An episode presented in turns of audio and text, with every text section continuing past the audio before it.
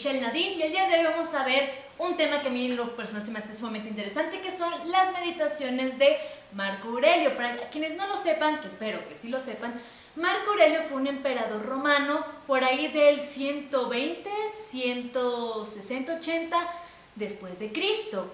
Eh, se me hace muy interesante porque es uno de los emperadores que fue considerado de hecho filósofo. Y justamente lo que vamos a ver el día de hoy sobre él son sus meditaciones. ¿A qué nos vamos a referir cuando hablamos de meditaciones de Marco Aurelio? Básicamente son los recordatorios que se hacía Marco Aurelio todos los días. Cada vez que Marco Aurelio se iba a enfrentar a una situación complicada, porque para mí ser emperador hace que te enfrentes a muchas situaciones constantemente, eh, nos puede ayudar en primer lugar a qué? A que Marco Aurelio se hablaba a sí mismo. Estos recordatorios son más que nada parte de su diario personal, que es lo que vamos a estar leyendo, nos vamos a meter en el chisme de Marco Aurelio. Pero ¿a qué se debe este libro? Eh, principalmente que creo que es una práctica que todos aquí deberíamos de empezar a, comenzar y es hablarnos a nosotros. Muchas veces creemos que la parte de la inspiración eh, viene cuando estamos muy enamorados o cuando nos rompen el corazón, cuando estamos muy tristes, muy enojados o muy felices. Marco Aurelio, como tal los estoicos, hablaba mucho, ya lo he mencionado en otros episodios, pero hablaba mucho de controlarnos a nosotros mismos, de controlar nuestras pasiones. Ya, como hemos hablado en otros episodios, ¿qué son las pasiones? Son aquellas emociones que se desbordan, ¿no?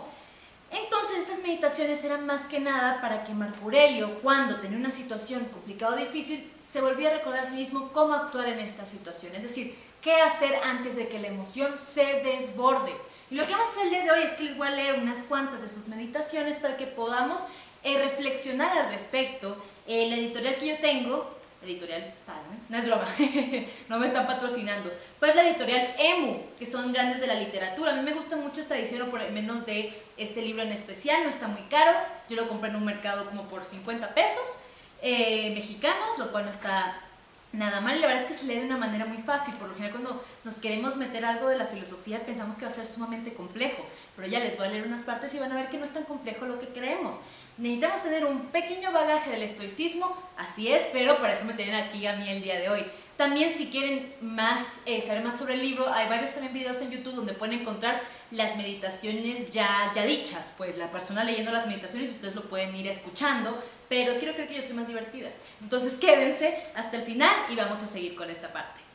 Entonces, eh, ahorita vamos a comenzar con el segundo libro, porque en el primer libro de, de las meditaciones prácticamente lo que hace Marco Aurelio es como recordar cuáles fueron los aprendizajes de cada una de las personas significativas de su vida, no sé, amigos, su madre, incluso le habla a los dioses, a su padre, que según yo nunca conoció muy bien, pero bueno, también lo agradece, eh, hablando un poco de qué aprendió de ellos, los agradecimientos de su vida, etcétera, etcétera. En el segundo libro ya vamos a ver un poco cómo este Marculerio se empieza a hablar a sí mismo constantemente de qué es lo que debe recordar. Entonces vamos a empezar con el primero y espero que les guste mucho. Si me notan agitada es porque siempre estoy agitada, entonces voy a tratar, voy a tratar de calmarme un poco para empezar a hablar de una manera más, más bonita, más tranquila, más pausada. Entonces, comenzamos. Bostezo por la expresión, no porque me aflige. Ahora, segundo libro. Todas las mañanas recuerda repasar esta cuenta. Hoy tropezaré con al menos un fisgón, con un ingrato, con un provocativo, con un doloso, con un envidioso y con un intratable. Pero yo sé bien que la causa de todos estos vicios es porque estas personas ignoran el bien y el mal. Por el contrario, yo he aprendido y meditado por una parte que la naturaleza del bien consiste totalmente en lo honesto y la del mal en lo torpe.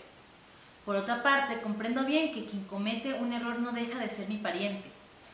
No necesariamente por el vínculo de compartir una misma sangre, sino porque participamos de una misma mente y partícula porción divina.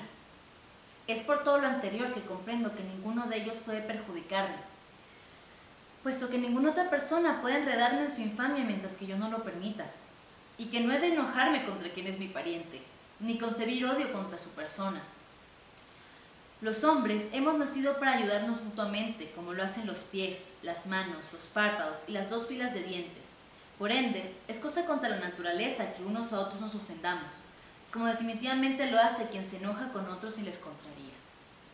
Ahora, vamos a hacer un breve análisis ¿no? de a qué se refiere Marco Aurelio con este pasaje que acabamos de leer. Empieza, todas las mañanas recuerda repasar esta cuenta, ¿no? Hoy tropezarás con montones de personas. ¿no? Que te van a querer hacer algo malo, incluso que puedan estar de mal humor y te puedan tratar mal, o incluso que la quieran pagar contigo algún problema que ellos quieran, eh, tengan, etcétera, etcétera. Pero prácticamente lo que está diciendo eh, Marcurelio es que lo hacen desde su ignorancia, se diría hoy en día, ¿no? Lo están haciendo desde su desconocimiento. ¿Por qué? Porque ellos no conocen qué es el bien y qué es el mal. Por el contrario, Marcurelio sí sabe qué es el bien y es el mal. Cuando nos metemos a la parte estoica, cuando vamos a hablar qué es bueno, qué es malo, qué es la parte de su ética, vamos a ver una definición que puede parecer incluso hasta un poco simple para ustedes, pero que a mí se me hace bastante profunda, que es el hecho eh, de que el bien es aquello que beneficia al alma y el mal o lo malo aquello que la perjudica. Y esto lo estamos hablando en cuestiones de las virtudes. Aquellas cosas buenas son aquellas que me llevan a mejorarme constantemente, a alcanzar una virtud o a mejorarla. ¿Y qué es lo malo? Aquello que me lleva al vicio, que pueden ser las virtudes en los estoicos, por ejemplo, la valentía, la prudencia, la honestidad, la justicia, etcétera, etcétera. Que es el mal o las virtudes malas, como pueden llamar ellos, las contrarias, ¿no? Si la, una virtud sería la honestidad, un vicio podría ser, o, lo contrario a la virtud, podría ser ser la deshonestidad, ¿no? O ser deshonestos como tal. Ahora, cuando estamos hablando de esta parte, ya Marco Aurelio sabe muy bien que ellos no saben siquiera que están perjudicándose a ellos mismos y a las demás personas. Incluso si hacen un bien, ni siquiera saben que están haciendo un bien a la otra persona. Otra vez, lo hacen desde su ignorancia. Ahora bien, vemos la otra parte, que aquí hablamos una parte de compasión. Es decir, pero comprendo, ¿no? Eh, que quien comete un error no deja de ser mi pariente, es decir, aquella persona que se equivoca por su ignorancia, yo no debo de tratarlo como una chusma, como un cero a la izquierda, como una persona que a mí no me interesa, sino que en realidad hay que ser compasivos con estas personas. ¿Por qué? Porque comparten aquí se dice una porción divina o la misma mente. ¿A qué se refiere esto? Esto viene con la concepción del universo de los estoicos, que sería la concepción de qué? Del logos, ¿vale? y Marco viene de esta tradición y cuando hablamos de logos hablamos de qué? De la razón, es decir, todos los seres humanos tenemos razón. ¿No? ¿no? que compartimos la razón con las demás personas, ¿no? sino que todos tenemos una razón dentro de nosotros. Esa es la parte de la, de la mente o porción divina que compartimos. ¿no? Entonces yo sé que aquellas personas que también se equivocan son iguales que yo. Es decir, yo también me puedo equivocar y no hay nada malo al respecto. ¿no? Nada más que ellos todavía no han llevado su razón a otro nivel de conciencia. Eso sería todo. Ahora, ¿qué pasa? Esta última parte es por todo lo anterior que comprendo que ninguno de ellos puede perjudicarme, puesto que ninguna otra persona puede enredarme en su infamia mientras que yo no lo permito. Es decir, damas y caballeros, no podemos hacernos siempre víctimas o culpar a los otros de cómo yo reacciono o me siento de acuerdo con sus actitudes, costumbres o hábitos. Y esto a veces creo que es muy difícil poder entenderlo porque nos encanta echar culpas. Y no es que yo me porté así porque tú te portaste así conmigo primero. Y aquí hay un gran error que podemos cometer nosotros. ¿Por qué? Porque estamos dando a la otra persona demasiado poder. Demasiado poder sobre nuestro propio sujeto. En cambio, cuando aprendemos que yo permito que la otra persona me afecte de una manera incluso hasta perjudicial, como benéfica, también puede ser perjudicial, ya es algo que a mí no me está funcionando. ¿Por qué? Porque yo también tengo que aprender a discernir que estoy permitiendo que me afecte, ¿no? Y que, aunque me afecte, ¿no? Porque hay cosas que nos van a afectar, recuerden siempre ser, eh, como se dice, se llama responsabilidad emocional, ¿no? Obviamente, si yo estoy con una persona y le invento la madre, obviamente creo que se va a poder sentir mal, ¿no? Entonces también hay que ser responsables nosotros, ¿no? Con esta otra parte que es lo que decimos. Pero si una persona viene y me ofende, no necesariamente me lo tengo que tomar a personal. Marco creo que, Marco Aurelio creo que tuvo que aprender que como él estaba en un puesto eh, bastante poderoso, emperador, tenía muchas personas que hablaban en su contra y de hecho que estaban planeando sacarlo del trono. Aparte vivió una serie de situaciones durante su imperio de catástrofes naturales, guerras, etcétera, muy grandes. Entonces se tuvo que aprender a qué, a no dejarse llevar por la situación o por las malas lenguas, como se dice por ahí. Y esto que nos permite recuperar el poder que tenemos sobre nosotros mismos y no dárselo a las demás personas, ¿no? Y creo que eso es mucho mejor a dejar que todo me afecte. Y por último, no es no concebir odio contra estas personas, ¿no? Y que estamos aquí para qué? Para ayudarnos. Aquí dice analogías respecto a los pies, las manos, los párpados, las filas de dientes, ¿no? Debemos ayudarnos unos a los otros, no ser nuestros peores enemigos. ¿no? Porque tenemos que entender que esta parte de la ética también entra desde nosotros para poder también ¿qué? ayudar a los demás. Ahora, espero que vayamos bien hasta acá y continuamos con el siguiente. Hay muchos otros, pero yo agarré la verdad es que mis favoritos, ¿no? Para poder discutirlos con ustedes. Y hay otro. Ah. Es que Marco Aurelio escribe tan bonito, damas y caballeros. De, verdad que vale mucho la pena leerlo, ¿no? Luego cuando se sientan mal y no se pueden hablar ustedes, dejen que Marco Aurelio les hable. Ahora, este es otro. Es el sexto, si no mal me equivoco. Dice, tú, oh alma mía, te lastimas. Te lo vuelvo a decir, te lastimas a ti misma. No te das cuenta de que no tendrás más tiempo de ganar aquel respeto que a ti misma te debes. Porque nadie tiene más que solo una vida, y esta se te pasa casi entera sin adquirir el respeto debido a tu propia dignidad. Pues únicamente ocupas toda tu felicidad en construir tu honor frente a los demás. La voy a repetir. Tú, oh alma mía, te lastimas. Te lo vuelvo a decir, te lastimas a ti misma. No te das cuenta de que no tendrás más tiempo de ganar aquel respeto que a ti misma te debes. Porque nadie tiene más que solo una vida y esta se te pasa casi entera sin adquirir el respeto debido a tu propia dignidad. Pues únicamente ocupas toda tu felicidad en construir tu honor frente a los demás. ¿Y aquí a qué se está refiriendo Marco Aurelio, no? De que muchas veces nos lastimamos a nosotros, tratando de probarnos ante, ante los otros, que los demás nos reconozcan, nos den ese valor, ¿no? Que nos den felicidad. La verdad es que para los estoicos la felicidad o este sentimiento de plenitud o reconocimiento no lo vamos a tener en la parte exterior, sino en la parte interna. Y si yo me la paso toda la vida complaciendo a todo el mundo, queriéndole caer bien a los demás, en realidad no me estoy respetando a mí. ¿Por qué? Porque siempre espero que los demás me den algo que nada más yo mismo puedo darme. Y así obviamente nos causamos qué? Daño.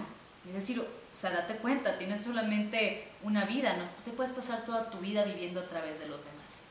Hay cosas que tienes que aprender tú por tu cuenta, porque si hago algo siempre esperando una recompensa, que me aplaudan, pues ¿qué pasa el día que no te aplaudan? No te vas a sentir bien de tus propios logros, de tus propios avances, de tu propia persona. Y aquí hay un gran problema, otra vez. Es como empoderarnos a nosotros mismos cada vez que lo necesitemos. Y eso es toda la vida. Ahora, hmm, a ver, dejen, es que tengo varios acá, pero hay unos más bonitos que otros, y les soy muy honesta. Ah, este está bueno. ¿Qué dice? No puede haber algo más infeliz que un hombre que anda a la deriva de un lado para otro, que todo lo recorre, que averigua hasta lo que está debajo de las piedras, que indaga mediante conjeturas los pensamientos y secretos de su prójimo. Pues no terminan de entender que le basta el saber conversar con aquella mente que tiene dentro de sí, es decir, el ejercer con ella sus debidas funciones. Es decir, gente no anden de metiches.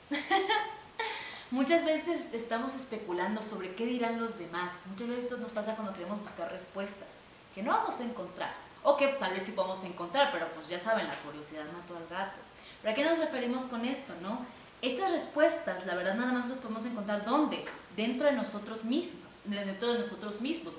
No es una conversación que debemos tener metidos en la vida de los demás todo el tiempo, porque también eso que impide que nosotros podamos vivir nuestra propia vida, ¿no? Entonces prácticamente que te está diciendo aquí Marco Aurelio, en pocas palabras, no sean metiches y ocúpense de sus asuntos, vive y deja vivir. Ya, esa es una traducción que estoy haciendo, tal vez los traductores me dirán, pero Michelle, ¿qué estás haciendo? Y yo, modernizando a Marco Aurelio, ¿no? Pero prácticamente es esto. Ahora, eh, mmm, espera, estoy viendo ¿Qué más puedo agarrar acá? Que también están muy bonitos. Hmm, no, no, no, no, no, no, no, Aquí me van a ver hablando con ustedes ahorita porque estoy buscando algo, pero mientras tanto los voy a entretener. Ah, es que esta también es mucho hablar de asuntos ajenos. Ah, aquí está otro, está bueno. Dice, no le hará daño a alguien el reflexionar lo que ocurre dentro del ánimo de otra persona pero es imposible que le deje de ir mal al que no examine lo que ocurre dentro de su propia alma. Otra vez estamos diciendo exactamente lo mismo. No estaría mal que también te preguntes, oye, mamá, amigo, pareja, ¿cómo te encuentras? ¿Todo bien? ¿Todo fine? ¿Todo good? ¿No? Porque también, ojo, es como que, eh, como que si estas personas intentaran olvidarse sus problemas ocupándose de los problemas de las otras personas, y es bastante triste a veces porque son personas con mucho potencial, pero creo que nunca les han enseñado que ellos, sus necesidades también valen y que también merecen ser escuchados, atendidos, ¿no? que también son, son dignos de, empatía y de amor. Pero bueno, Ya eso son otras situaciones, pero también Marco Aurelio lo podía ver eh, muy bien. Ahora, eh, ah, esta está buena. Vamos con esto. Un asunto que merece toda nuestra atención y capacidad intelectual es el reflexionar con cuánta velocidad se pasa todo, qué rápido desaparecen los cuerpos en el mundo y que, y que, y que presto se borra hasta la memoria de ellos en la posteridad. Hay que comprender que esta es la condición de todos los objetos sensibles, sobre todo aquellos que nos halagan o nos molestan o nos, nos encantan aún siendo vanos. Hay que ser conscientes de que viles son estas cosas, que merecedoras de desprecio, que sórdidas, que perecederas y transitorias. Ni siquiera conviene detenerse a pensar en aquellos de cuya forma de cavilar y decir dependen de la gloria y la fama. Y es necesario, sobre todas las cosas, entender bien qué cosa es morir. ¿Qué cosa es morir? Si uno considera cómo es la muerte en sí y con precisión en sus ideas.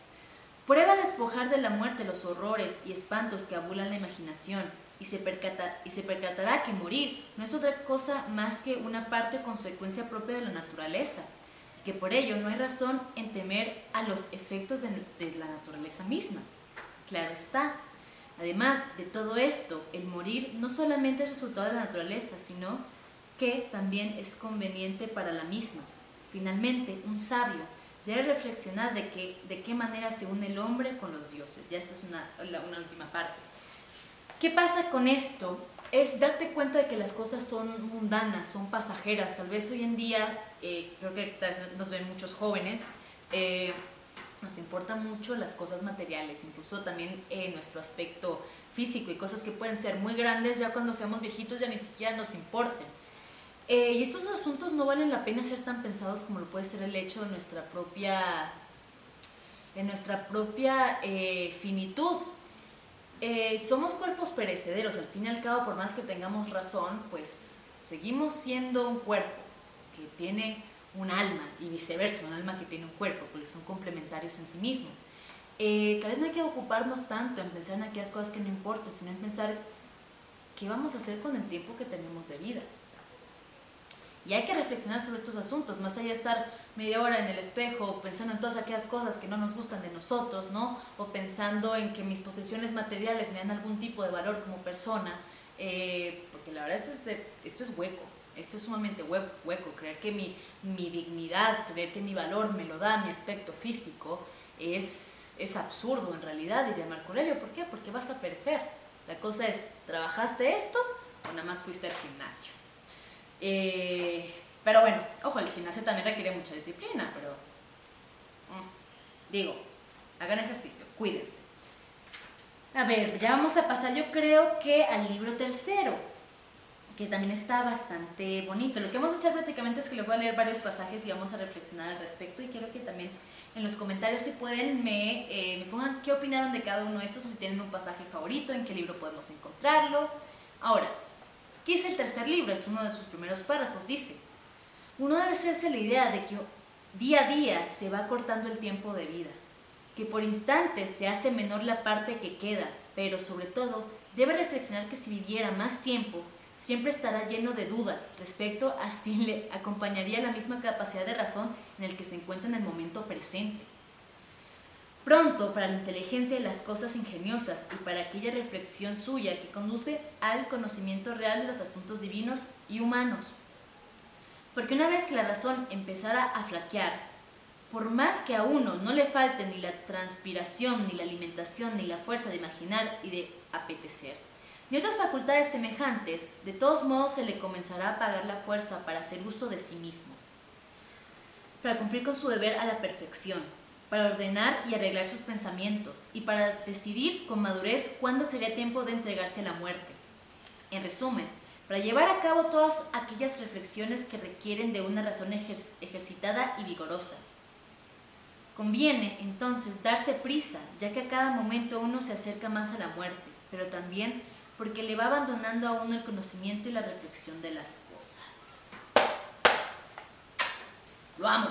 ¿Qué dice Marco Aurelio en esta en esta parte en realidad. Y esto es lo que hablarán muchos los estoicos, que obviamente era la parte, la mejor parte del hombre, mejor parte del hombre para ellos, que es la parte del alma, y el alma contiene la razón en sí mismo. Y aquí lo podemos relacionar un poco con su idea del, suicidio en realidad. Eh, para ellos, ya lo he dicho en otros capítulos, tanto en Instagram como, como aquí, eh, el suicidio no tiene que verse conforme a los bienes o los males que puede traer la vida. Eh, el único bien en este caso que debe medirse o virtud sería la capacidad de poder otra vez gobernarme a mí mismo. Cuando empezamos a estar viejos, y creo que luego se habla muy poco de la vejez, porque tal vez nosotros lo vemos muy lejano, y digo nosotros porque creo que el público es joven y si no, si hay personas mayores o tal vez con acercamientos a la muerte, pueden entender esta parte de, de, que vemos muy lejano el hecho de la muerte, lo vemos como algo que aún no va a pasar y lo podemos ver en nuestros abuelitos, ¿no? Lastimosamente, algunas situaciones de vida pueden hacer esta presencia de muerte mucho más intensa y vívida por X o Y situación que podamos haber atravesado. Ahora, cuando hablamos de esta parte, cuando uno empieza a, a, ser viejo, aunque uno tenga una pensión, aunque uno tenga alimentos, incluso cuando uno tenga, no sé, una enfermera que lo puede cuidar 24/7, uno sí va perdiendo capacidades mentales. Hay personas que son sumamente lúcidas a sus 80 y hay personas que a los 60 y algo ya van olvidando cierto tipo de cosas, ¿no? Se va deteriorando la razón, la mente, es algo completamente normal, es el ciclo de vida. Eh, y por eso a veces los estoicos se suicidaban, no es que se suicidaban porque odiaban la vida, no es que se suicidaban eh, porque ya no le veían ningún sentido, sino que se, se suicidaban porque decían, a ver, yo hice todo lo que tenía que hacer, de aquí voy a ir en picada, ya viví bien, estoy bien con las cosas que he aprendido y quiero morir de una manera digna, en pleno uso y facultad de la razón y de mí mismo, ¿no? Entonces aquí, ¿qué te está diciendo? O sea, date cuenta de que va a venir la muerte cada vez más, pero también aprovecha y valora que hoy en día puedes utilizar tu razón.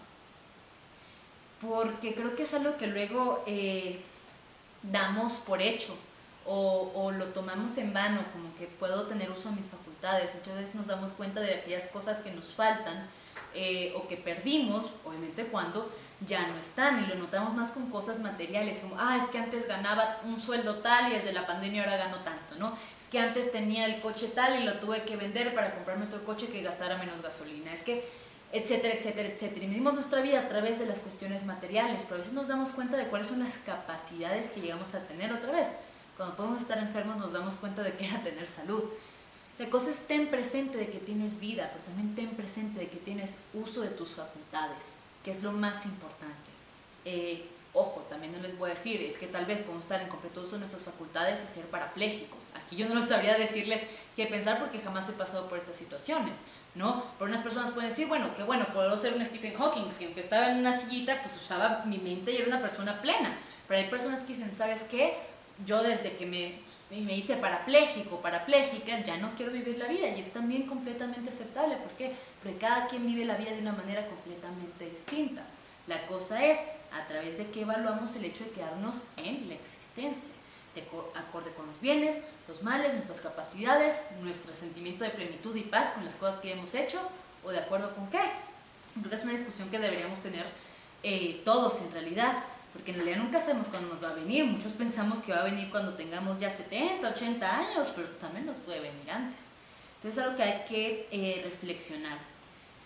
Eh, a ver, deja veo qué otras cositas podemos encontrar acá. Aquí es uno que tenía para algo. Ok. Ahora, ah, ya para ir acabando este episodio. Si les gustó el episodio y quieren que haga más eh, interpretaciones y lecturas de algunas de las, de las frases eh, o pensamientos, reflexiones de Marco me lo ponen en los comentarios y saben que con mucho gusto lo podemos ir haciendo. Ahora, ¿qué pasa? Dice, no hagas nada con mala actitud, ni hagas tus cosas sin pensar en el bien común. No hagas nada sin examinarlo con anterioridad, ni arrastrado por alguna pasión. No adores tus palabras para explicar tus pensamientos. No hables demasiado, ni seas hombre de muchos trabajos. Ante todo, procura que tu Dios interno o tu espíritu sea quien conduzca y guíe a una persona seria, a un anciano, a un ciudadano, amante del pueblo, a un romano, a un príncipe resuelto a partir de esta vida en el preciso momento en el que escuche la señal de la retirada. Nunca precises de hacer un juramento ni de tener algún testigo para ser creído. ¡Uh! Eso es el valor de las palabras. Perdón. Ahora, ¿qué señor? Señor Marco Aurelio, dice, además de todo esto, mantén un semblante placentero, señal de un ánimo, que no necesita que su tranquilidad interior provenga de otras personas. Es necesario entonces que te mantengas sobre ti, sin necesidad de tener ningún otro apoyo. Es decir, valernos de qué? De nosotros mismos. No y eso vez lo podemos ver con la parte de dejar, aprender las cosas que tenemos nosotros control y aprender las cosas en aquellas que no tenemos control. Y creo que eso es muy importante porque muchas veces creemos que nos vemos arrastrados a comportarnos de cierta manera. Es que ¿por qué me pegaste? Pues que me provocaste. Mira, es que es que hay que entender que las personas no nos provocas, no nos provocan, las personas actúan y tú reaccionas de una buena o de una mala manera. No me puedo yo siempre predisponer a que el mundo va a hacer que yo actúe de cierta manera, porque otra vez perdemos el control sobre nosotros mismos. Y me, se me hace muy interesante, aparte de que habla del valor de las palabras, sino también de, de conviértete o piensa en estos asuntos eh, que tienen que ver con el bien común, ¿no? Que obviamente Marco Aurelio tenía que pensar en esto porque era el, el, señor emperador. Eh, y es ama tu pueblo, ¿no? Ama, ama a las demás personas, conviértete en un, en un, buen, en un buen maestro, en un buen líder más allá de las cosas externas, externas, más allá de las personas. Yo tengo que estar bien es, es conmigo.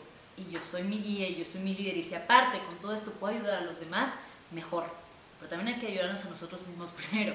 Eh, pero poco a poco ir alentando a los demás a que empiecen a pensar por ellos, a que empiecen a gobernarse a sí mismos. Por eso hago este, este, este video, porque luego también tenemos que entender que no podemos rescatar a todo el mundo, eh, que no todo el mundo quiere ser iluminado, que no todo el mundo quiere aprender, que no todo el mundo quiere salir de sus ideas y está bien.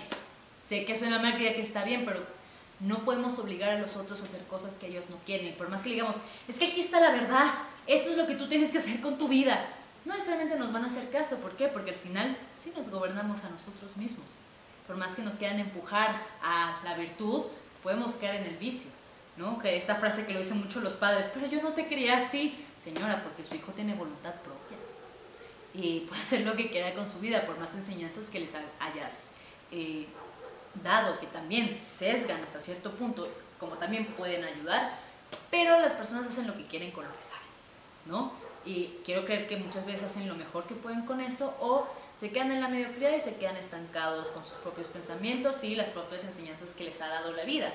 Eh, lo mejor sería poder abrirnos a otro tipo de conocimientos, no, no, no, no sabemos todo y hay que ponernos en un punto de humildad para saber que no hemos aprendido todas las cosas y que tal vez estamos muy mal en otras, pero a veces el ego es tan grande que si quiere admitir que estamos mal es como si nos rompiera completamente nuestra persona. La cosa es que lo bueno es saber que podemos estar mal y darnos cuenta de que estamos equivocados. Pero eso requiere mucho valor y muchas ganas y mucho gobierno sobre nosotros, ¿no? Porque esa es la única manera que puedas llegar a tu propia paz. Y el camino hacia la paz es tormentoso, o sea, no sé qué, se lo hemos dicho en muchos capítulos de la filosofía, no te creas que ya te metes a la filosofía y encuentras tus respuestas y, ay, eres feliz. No, o sea, vas bien y picadas y picadas, y luego vas bien y luego picadas, pero hay un punto que se llega a estabilizar. Ese es el viaje que creo que muchos de ustedes que nos ven y espero que lo estén tomando, eh, no es muy bonito a veces, no, pero es muy, yo diría que refrescante eh, y revelador, tanto en nosotros como en las cosas del mundo. Entonces espero que les haya gustado el episodio de hoy. Si quieren que lea más pasajes de Marco Aurelio, me lo pueden decir y con mucho gusto lo podemos hacer. Y pues nada, muchas gracias por vernos el episodio de, de hoy y espero verlos pronto. Bye.